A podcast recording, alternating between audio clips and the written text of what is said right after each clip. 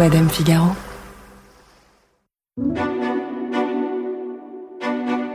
Au commencement, il y a un jeune homme en costume trois pièces, la raie au milieu et des lunettes de vue d'étudiant en histoire. Est-ce que ça fait rêver ça? Bah non. Quand on le découvre dans Quatre mariages et un enterrement, Hugh Grant a 34 ans et s'apprête tranquillement à rester dans les limbes de l'anonymat. Sauf que c'est tout le contraire. En fait, c'est même sa coiffure de collégien, son regard inoffensif et sa confiance inexistante qui vont soudain faire de lui le prototype du séducteur à l'anglaise, capable de faire tomber n'importe quelle fille en butant sur un mot ou en s'entravant dans un tabouret. Hugh Grant, il a fait naître un nouveau genre de tombeur à Hollywood, à la fois romantique, maladroit et gentil. Tellement gentil que quand il a été arrêté en 1995, le pantalon baissé aux chevilles, accompagné d'une prostituée dans une ruelle sombre de Los Angeles, les Anglaises se sont étouffées avec leur pudding. Mais qui est vraiment Hugh? ont-elles dû essayer de crier une orange confite en travers de la gorge? C'est la question que nous nous poserons évidemment aussi dans cet épisode. Une question qui nous amènera à replonger dans les films qui l'ont fait, Notting Hill ou Le journal de Bridget Jones, à interroger la masculinité qu'il incarne, mais aussi à revenir sur sa vie privée et ses cinq enfants. Je suis Marion Galli-Ramuno. Bienvenue dans Scandale. They say it seems like Angelina was planning this divorce for a while.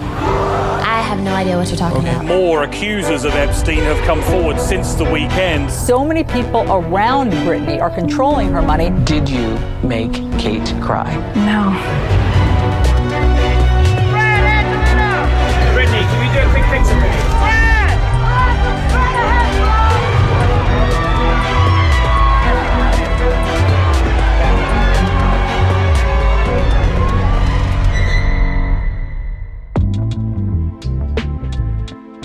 Il est d'abord important de dire que Hugh Grant arrive tard sur le marché du cinéma.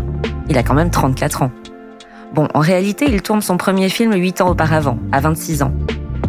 Le film s'intitule Maurice et raconte une passion homosexuelle entre deux jeunes étudiants de bonne famille à l'université de Cambridge. Et celles et ceux qui l'ont vu savent que Hugh Grant était encore plus séduisant que dans les films qu'il tourne ensuite. Mais pour la grande majorité des gens, Hugh Grant, il est d'abord associé à ça.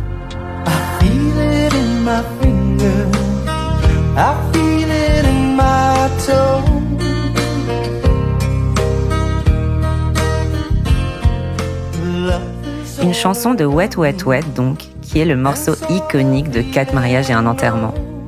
Hugh Grant y joue Charles, un jeune bourgeois anglais qui court de mariage en mariage avec ses amis, qui porte donc des mocassins et ne connaît pas grand-chose aux femmes. Petite parenthèse, dans le film, c'est Vincent Cassel qui le double en français. La fille au chapeau noir, tu sais qui c'est? Elle s'appelle Carrie.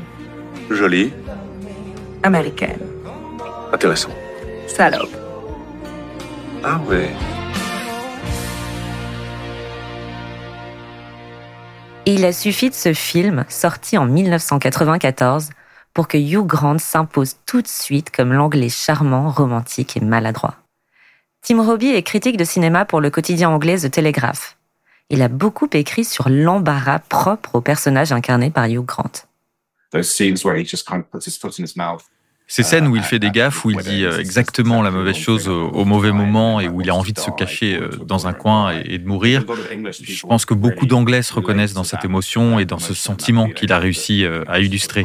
Et c'est évidemment ce rôle qui l'a rendu célèbre. C'est avec ce rôle que le monde entier s'est soudain intéressé à ce type. Le film a été un, énorme succès et dès sa sortie, il a commencé à décrocher des rôles dans des films américains, en particulier dans des comédies romantiques.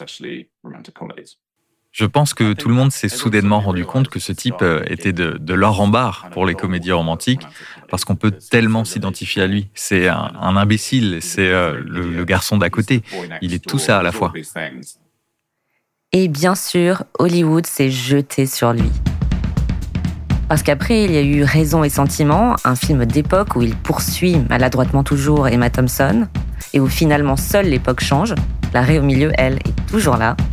Ensuite, il y a eu Neuf mois, l'adaptation du film français avec Julianne Moore, où il y a une tentative de changement de coiffure, si vous vous souvenez. C'est-à-dire que la mèche est un peu sur le côté et les cheveux brochés à l'américaine. Et puis vient Mickey les yeux bleus, où il joue un commissaire-priseur, anglais bien sûr, qui se retrouve obligé de sympathiser avec la mafia italienne pour pouvoir épouser celle qu'il aime. Et enfin, la comédie romantique la plus connue du cinéma sans doute, celle qui l'assoit à jamais dans son rôle et dans le cœur des femmes, Coup de foudre à Notting Hill. L'histoire d'un libraire en chemise rose pâle, William Tucker, qui croise le chemin d'Anna Scott, star de cinéma mondialement connue, incarnée par Julia Roberts. Depuis, le film fait clairement partie des références du genre. Déjà, il est très drôle. Qui ne se souvient pas de cette scène, par exemple, où il essaie d'escalader la grille d'un jardin public Ça perd les popettes. Qu'est-ce que tu viens de dire Rien Si, si. Je n'ai rien dit. Si, ça perd l'hypopète. Oh non, ça m'étonnerait. Plus personne ne dit ça, à moins que ce ne soit... moi que rien du tout. Personne ne dit ça perd l'hypopète depuis à peu près 50 ans. Et, et même, c'était déjà un mot de, de petite fille sage, de petite fille moderne. C'est exact. Bien.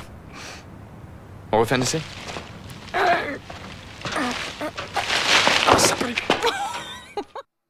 Puis il y a cette scène qu'on a tous rêvé de vivre en fait. Euh, je me demandais si euh, Monsieur Tucker comprenait qu'il avait été un connard de première et qu'il s'agenouillait pour vous supplier de changer d'avis. Est-ce que vous pensez que vous changeriez d'avis? Oui, je pense que oui. C'est une excellente nouvelle. Les lecteurs de chasse à course seront absolument enchantés. Euh, Ce qui est intéressant avec Hugh Grant, c'est qu'il l'a dit lui-même, il a joué le même rôle en fait plein de fois.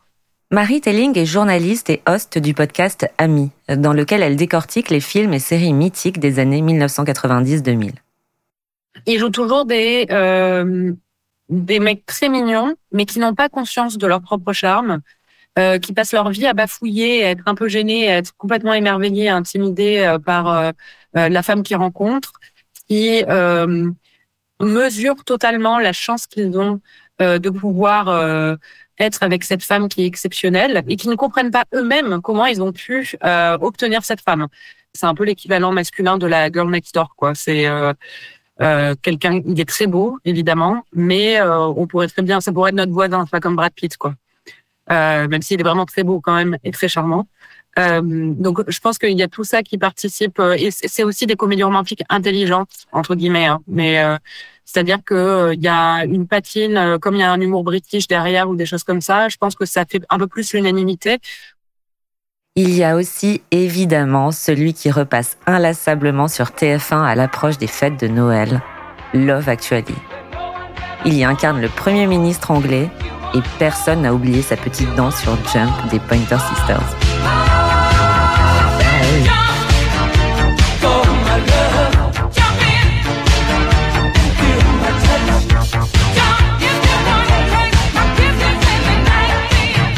Là, vous le voyez forcément avec sa chemise blanche et son pantalon de costume, descendant l'escalier en faisant des petits pas chassés de droite à gauche. Ce qui est marrant, c'est que cette scène sur le tournage a été un vrai cauchemar pour lui. Il en parle dans un documentaire sur lui réalisé par la BBC.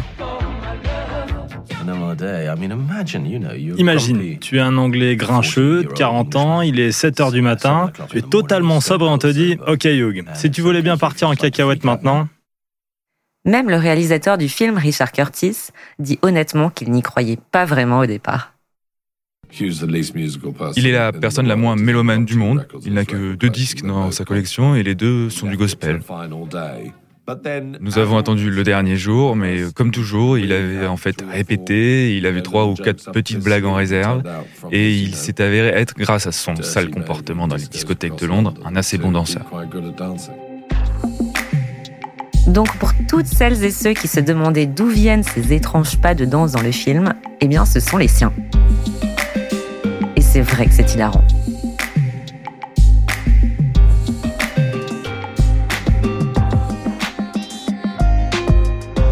Hugh Grant n'est pas spécialement né pour jouer les bellâtres bien élevés. Certes, si on remonte bien loin dans son arbre généalogique, on trouve des comtes et des marquis. Mais sa mère était prof de français et de latin, et son père, un ancien capitaine de l'armée britannique reconverti en tapissier. Il a souvent dit qu'il n'a pas grandi dans une famille riche. Les gens pensent que je dois être riche à cause de la façon dont je parle. Et nous n'étions pas riches du tout. Je suis donc allé à l'école primaire publique de Chiswick. J'ai ensuite été admis à Latimer, qui est aujourd'hui une école euh, extrêmement chère, mais qui était à l'époque une sorte d'école subventionnée, où l'administration pouvait vous faire entrer si vous n'étiez pas riche. Ils ont maintenant un très bon système pour aider les gens qui ne peuvent pas, qui ne pourraient pas normalement aller dans cette école, à aller dans cette école, et je soutiens ça à fond. Même s'il n'a pas été élevé dans un milieu privilégié, il a quand même évolué dedans. La Weatherby School dont il parle, les princes William et Harry par exemple y sont passés. Il a ensuite intégré la Latimer School, qui était tout aussi huppée. Il a parlé de cette période et de l'ado qu'il était alors dans un podcast de la BBC. Je crois que j'avais des amis. Ils me méprisaient un peu parce que j'étais un peu petit. Et je pense que j'ai traversé une ou deux autres phases où j'étais un peu prétentieux. J'ai certainement eu une phase communiste qui a été très embarrassante pour tout le monde. Mais dans l'ensemble, j'avais des amis et j'ai passé des moments extraordinairement agréables. Et ce n'est peut-être pas très cool, mais beaucoup de mes meilleurs amis sont toujours ceux de la Timer. Vous dites que vous étiez un peu petit et c'est l'occasion vraiment de donner du baume au cœur à tous ces adolescents qui pensent qu'ils ne seront jamais grands et donc jamais cool. Est-ce que c'est vrai que vous portiez des chaussures à se mal compenser Bien, tout le monde en portait. Du coup, même les garçons qui étaient grands étaient encore plus grands. Je n'ai donc jamais pu rattraper mon retard, mais oui, à l'époque, on avait au moins cette possibilité, celle d'aller chez Chélise et d'acheter pour 9 livres 99 quelque chose fabriqué en plastique qui nous faisait puer des pieds. Parenthèse, il mesure aujourd'hui 1m80. Il est ensuite allé étudier l'histoire de l'art à Oxford, qui est l'une des plus prestigieuses universités du monde. C'est là, dans la troupe de théâtre universitaire, à 22 ans, qu'il se découvre une passion pour la comédie. Et à l'époque, il ne doit pas être si loin de ses futurs rôles de jeune homme bon chic, bon genre, tout juste sortis de leur coquille, qui portent des pulls en laine col rond et des pantalons beiges. Trois ans plus tard, il tournera son premier film Maurice, dont j'ai parlé un peu plus tôt. Mais au-delà de son allure de séducteur à l'anglaise, il y a autre chose. Il y a en fait une certaine idée assez nouvelle de la masculinité. Hugh Grant n'a pas les codes du sex symbole. Il n'est pas beau comme Brad Pitt, il n'est pas insolent comme Tom Cruise, et il n'est pas bad boy comme Ben Affleck. Je trouve ces personnages intéressants pour deux raisons principalement. Kristen Barber est professeure d'études de genre à l'Université du Missouri, Kansas City. La première est que le type d'homme qu'il incarne dans les films hollywoodiens nous permet d'imaginer quelque chose qui va au-delà du stéréotype du rôle principal masculin, qui peut être euh, très sûr de lui, musclé, agressif de diverses manières. Et en ce sens, je pense que certains de ces personnages sont vraiment importants pour nous permettre d'imaginer différentes façons de construire des relations différentes façons d'imaginer les relations entre les hommes et les femmes. Je reviens à Coup de foudre à Notting Hill car son personnage soutient vraiment sa femme. C'est elle la figure la plus puissante. Et il ne fait pas du tout preuve de domination envers elle. Je pense qu'il affiche une masculinité plus douce, ce qui est très important, en particulier dans le contexte où l'on parle de faire changer les relations entre les hommes et les femmes, et où l'on s'interroge sur ce que les femmes veulent dans leurs relations. Il contribue vraiment à briser le moule des hommes dominants qui ne font que promouvoir des idées toxiques de la masculinité. Marie Telling dépeint aussi cette masculinité douce dont parle Kristen Barber. Et c'est vrai qu'il n'y a pas du tout euh, ce cliché de je vais te plaquer contre le mur et t'embrasser de force, euh, qui y avait vraiment dans, les films romantiques pendant très très longtemps, ou même euh, des clichés de, de harcèlement aussi, hein, des scènes où je pense à, c'est pas un film, une comédie romantique, mais c'est un film romantique The Notebook euh, revient moins en français, où euh, le personnage de Ryan Gosling harcèle, euh, il fait du chantage au suicide à la meuf qui l'intéresse pour qu'elle sorte avec lui. quoi. on n'est pas du tout, du tout dans ce modèle-là dans de foudre mais on est limite, il y a, c'est limite trop. C'est-à-dire qu'il y a des moments, on est là, bon, il faut aussi que tu te bouges un peu, quoi. Mais, mais c'est vrai que c'est assez rafraîchissant de voir ça dans une comédie romantique parce que ça rend attirant euh, un, un, personnage masculin qui n'est pas un, un mal alpha, quoi. Et c'est là que la réalité ne rejoint pas du tout la fiction. On l'a presque oublié aujourd'hui, mais Hugh Grant, sa mèche folle et ses yeux qui tombent ont été au cœur d'un scandale sexuel. Ce qui semble encore plus bizarre, c'est que ce scandale a lieu un an après la sortie de Quatre mariages et un enterrement, donc bien avant Coup de foudre à Notting Hill en fait.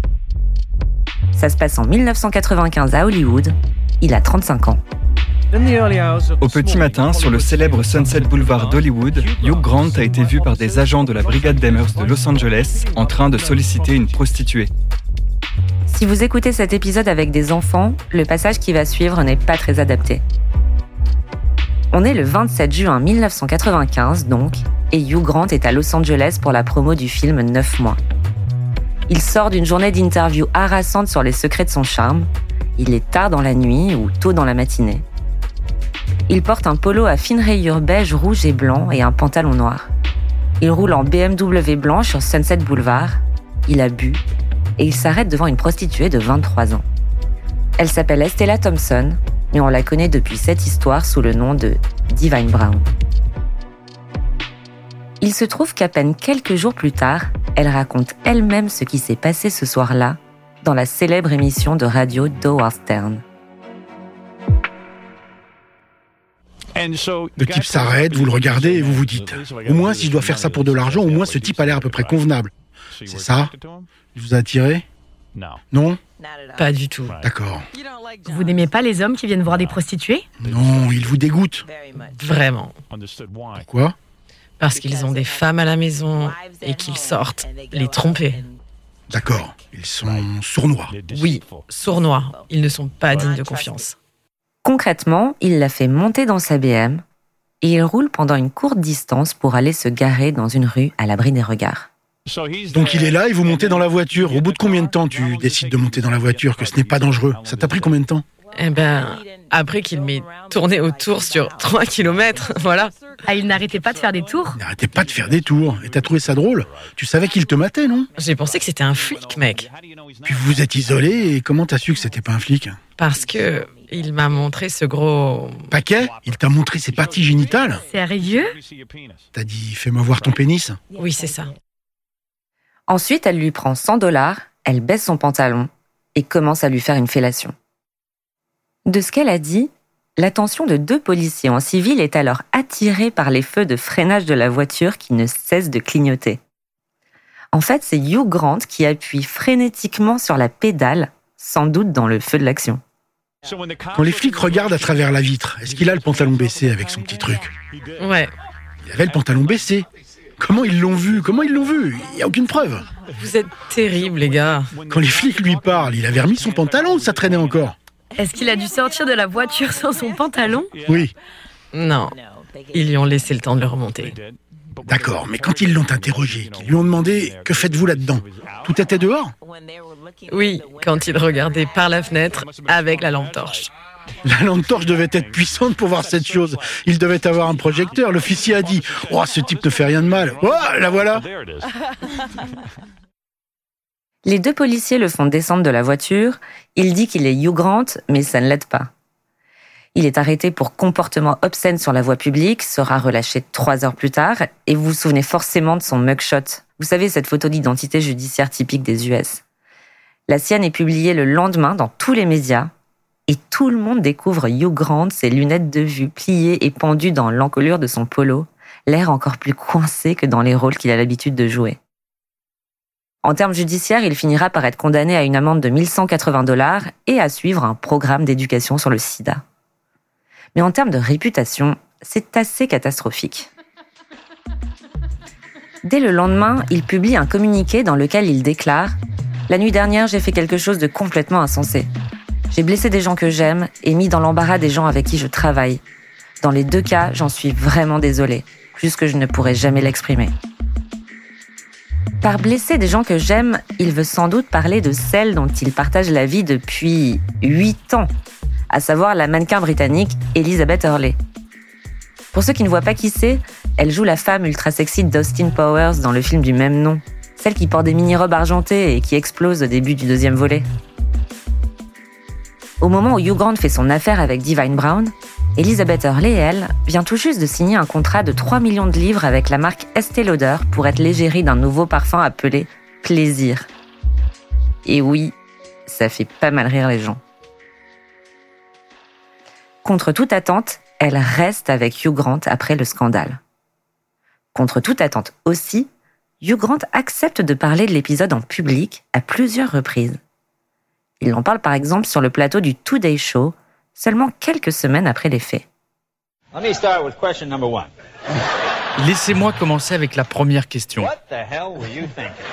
Bordel, mais qu'est-ce qui vous a pris?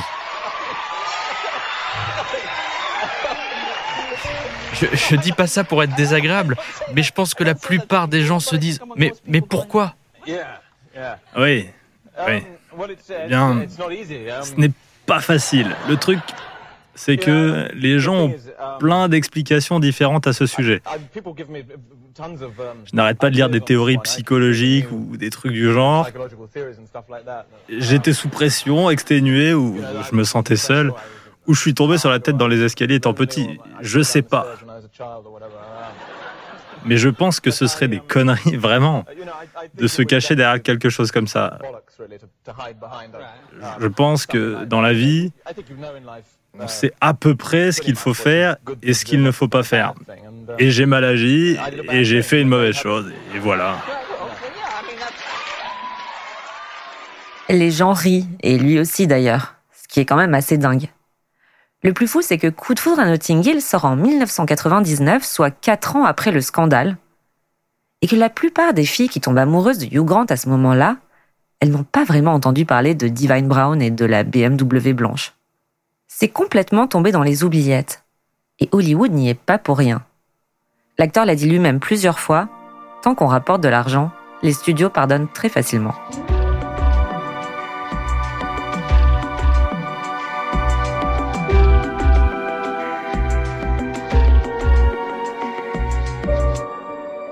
Quand des années plus tard, il est interrogé par une journaliste de CBS qui lui demande s'il a trouvé la couverture médiatique de cette affaire équitable, il répond ça.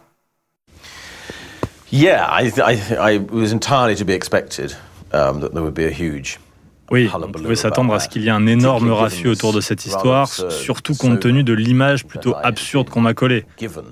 À savoir qu'après quatre mariages, les gens pensaient que j'étais le gentil personnage que j'avais joué dans ce film. Je suppose que le contraste entre ce personnage et ce comportement miteux, c'était du pain béni, et je comprends tout à fait pourquoi ça a fait couler beaucoup d'encre. Et finalement, ce que l'on comprend au regard de ce scandale et de ce qu'il vient de dire là, c'est que Hugh Grant n'a pas grand-chose à voir avec William Tucker de Notting Hill. En fait, le personnage dont il se rapproche finalement le plus, il le dit lui-même, c'est celui de Daniel Cleaver dans le journal de Bridget Jones, sorti en 2001. Il a alors 41 ans. Voilà des petites bottes qui se sentent trop, Jones. Et voilà une petite robe qui se sent trop. Et euh, voilà une...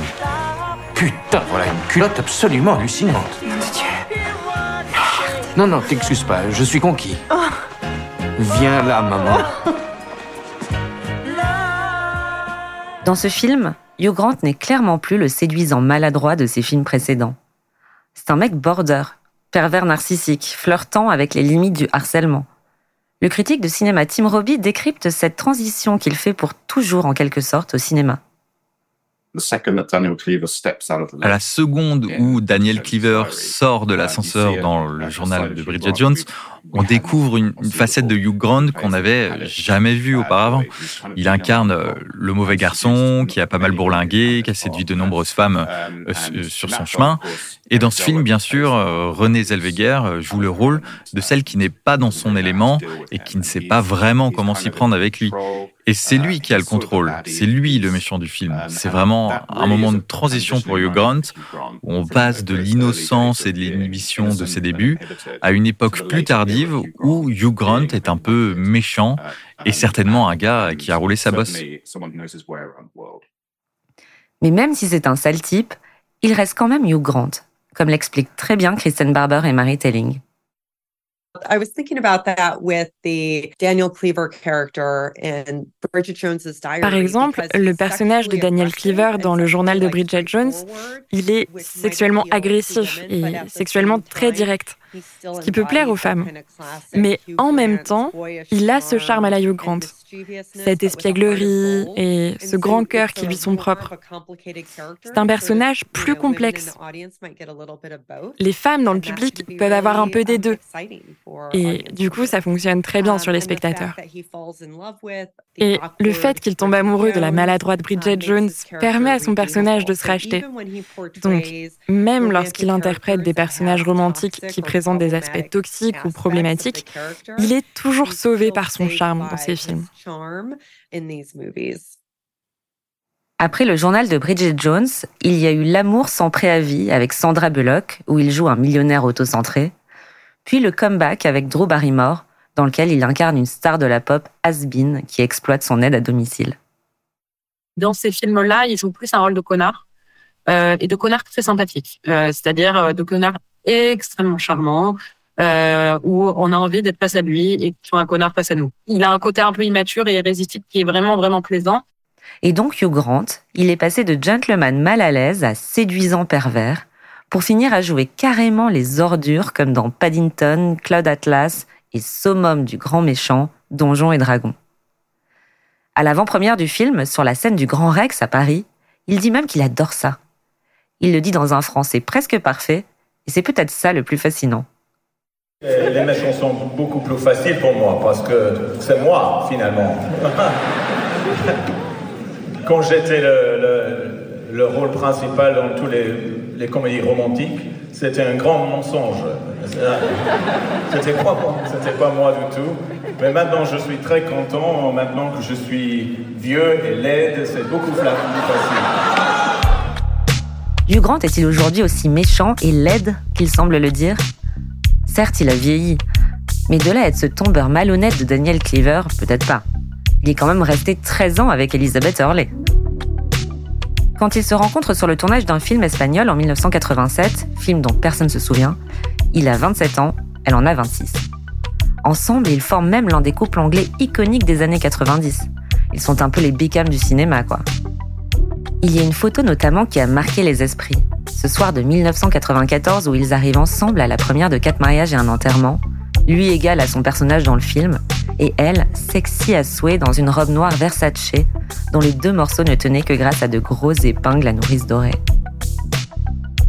Entre eux, malgré l'affaire Divine Brown, et surtout après tout ce que ça a représenté médiatiquement, ça a marché. Même après leur rupture en 2000, ils sont restés très proches, et Hugh Grant est même le parrain de Damian, le fils qu'elle a eu ensuite avec un homme d'affaires américain. Dans une émission anglaise où on lui demandait pour quelles raisons ils avaient rompu, elle a quand même répondu ça. Il reste mon meilleur ami jusqu'à maintenant, mais je dirais que Hugh, il m'agaçait vraiment. Oui, oui, je l'aime, mais il est très énervant. Dans la même émission, elle dit quand même que sexuellement, sur une échelle de 1 à 10, il avait 10. Après Liz Hurley, Hugh Grant a une relation de 3 ans avec la socialite Jemima Goldsmith de 2004 à 2007. Elle est la fille du milliardaire James Goldsmith, un mania de la finance. Elle a longtemps été une proche de Lady Diana, et avec elle, il court les soirées mondaines entre Londres et New York, et dit même publiquement qu'il a trouvé l'âme sœur. Eh ben non, finalement. Hugh Grant se retrouve célibataire en 2007, donc à 47 ans. Et il en profite bien puisque quelques mois plus tard, une étudiante de l'université de St Andrews en Écosse diffuse une photo sur Facebook montrant l'acteur entouré d'une dizaine d'autres étudiantes, enfin plus précisément coincées entre elles. Tout le monde a l'air d'avoir beaucoup bu, tout le monde est bien rougeau, et la bouche de Hugh Grant est capturée très proche d'autres jeunes bouches. Il passe un peu pour un pervers à ce moment-là. Cinq ans plus tard, il révèle dans une interview au Guardian avoir eu une liaison qu'il qualifie de fugace avec une jeune chinoise de 19 ans, sa cadette, Ting Lang Hong, qu'il rencontre alors qu'elle travaille à la réception d'un restaurant huppé de Londres. Fugace peut-être, mais dont il résulte néanmoins deux enfants, nés à tout juste un an d'intervalle. Tabitha, née en novembre 2011, et Félix, né en décembre 2012. Hugh Grant est papa pour la première fois à 51 ans.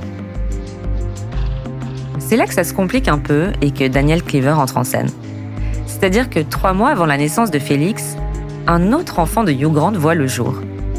Il s'appelle John et il est le fruit d'une relation concomitante de l'acteur avec la productrice de télévision suédoise Anna Eberstein. Et c'est elle qu'il va finalement épouser six ans plus tard, en 2018.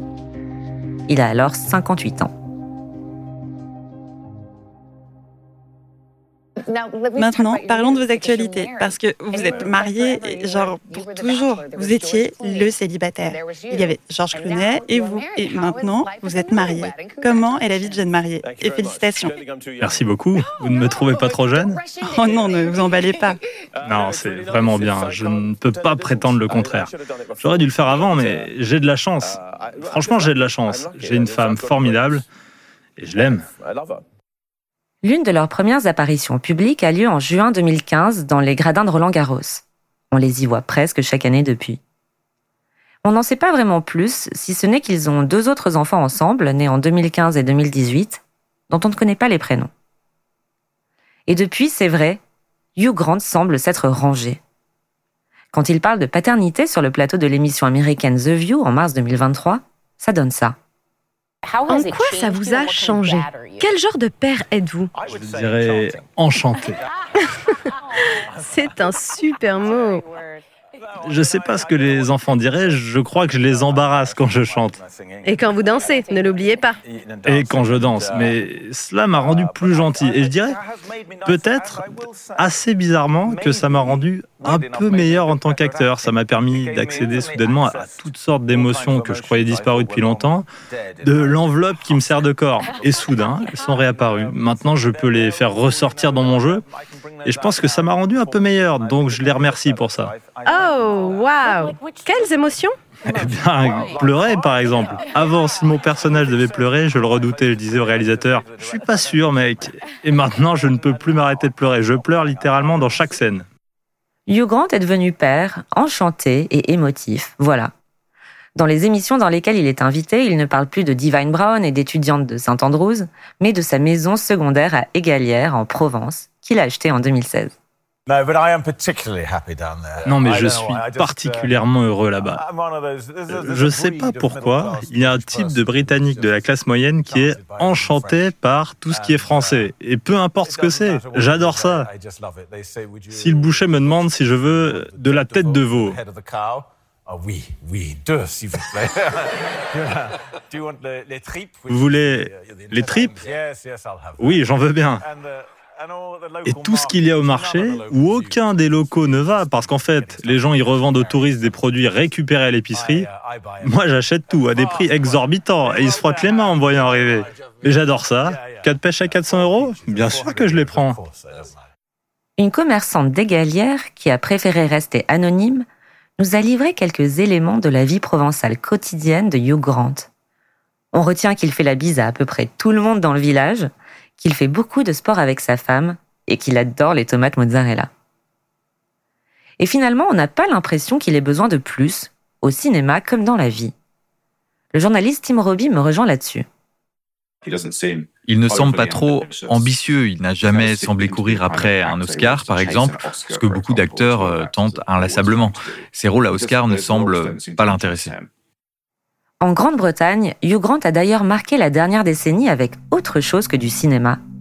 Il fait notamment partie de ces personnalités qui sont en guerre contre les tabloïds pour protéger leur vie privée, après avoir été victime du scandale des écoutes du journal News of the World, qui avait en fait piraté son téléphone portable.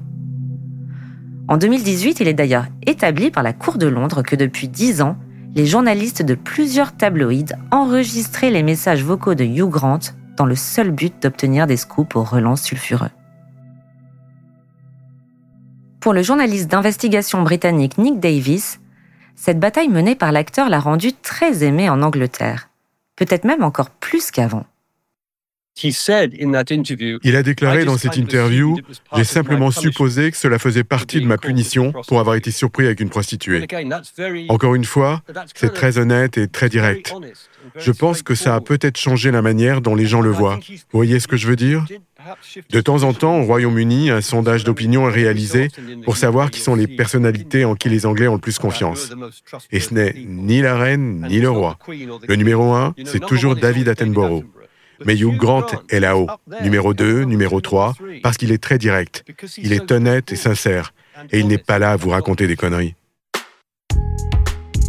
Alors voilà, Hugh Grant a la soixantaine, il ne peut décemment plus prétendre, sur tous les plans, au statut de jeune homme inexpérimenté à la mèche dans le vent.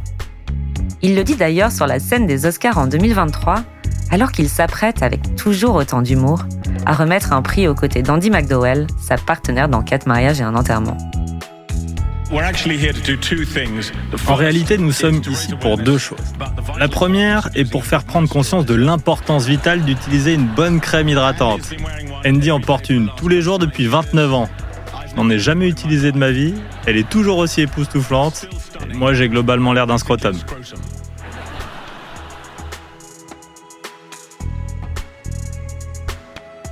En fait, Hugh Grant, c'est l'histoire d'un homme qu'on a mis dans une case et qui, au bout d'une dizaine de films et deux, trois scandales, s'est comme révélé au monde.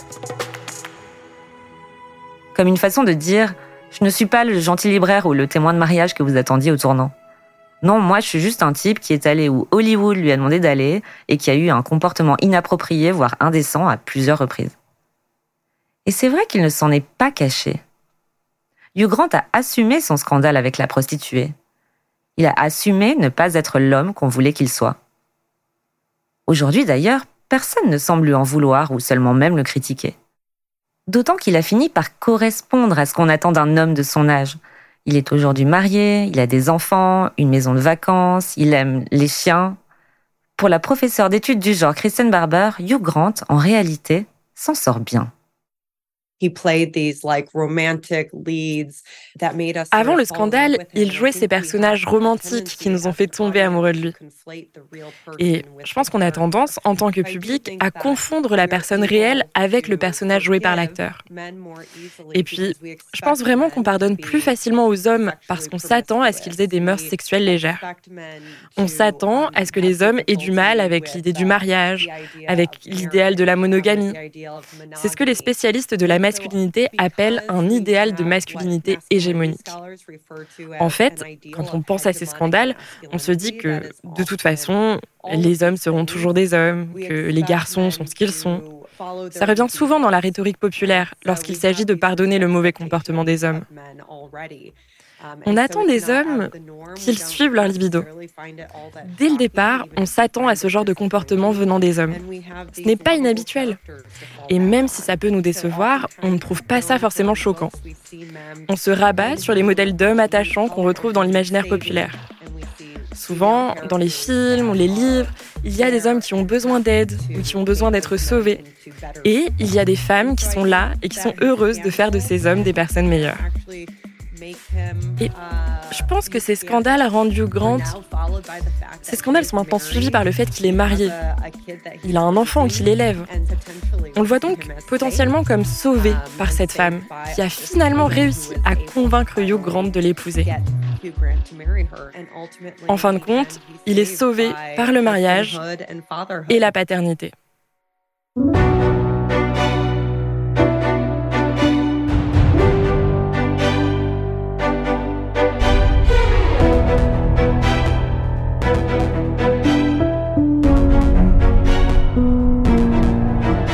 Suis Marion Galli-Ramuno et vous venez d'écouter le neuvième épisode de cette deuxième saison de Scandale, un podcast de Madame Figaro. Camille Lamblot a été chargée d'enquête et Fanny Sauveplan a apporté son aide à la production. À la prise de son, Louis Chabin. Thomas Rosès a fait le montage, la réalisation et le mix de cet épisode. Il a aussi arrangé certaines des musiques qui ont toutes été composées par Jean Thévenin. Lucille Rosso-Garcia est la productrice de Scandale et Océane Sunny en est la responsable éditoriale. Si vous avez aimé cet épisode, laissez-nous des étoiles et un commentaire, ça nous fait toujours plaisir. Et n'hésitez pas non plus à vous abonner à Scandale, ça vous permettra de ne pas rater les prochains épisodes. Dans le prochain épisode, justement, on plongera dans la vie obscure de Keanu Reeves, l'homme de Speed et de Matrix, qui a traversé bien des épreuves dans sa vie personnelle et qui est devenu au fil du temps celui qu'on a appelé le fiancé d'Internet.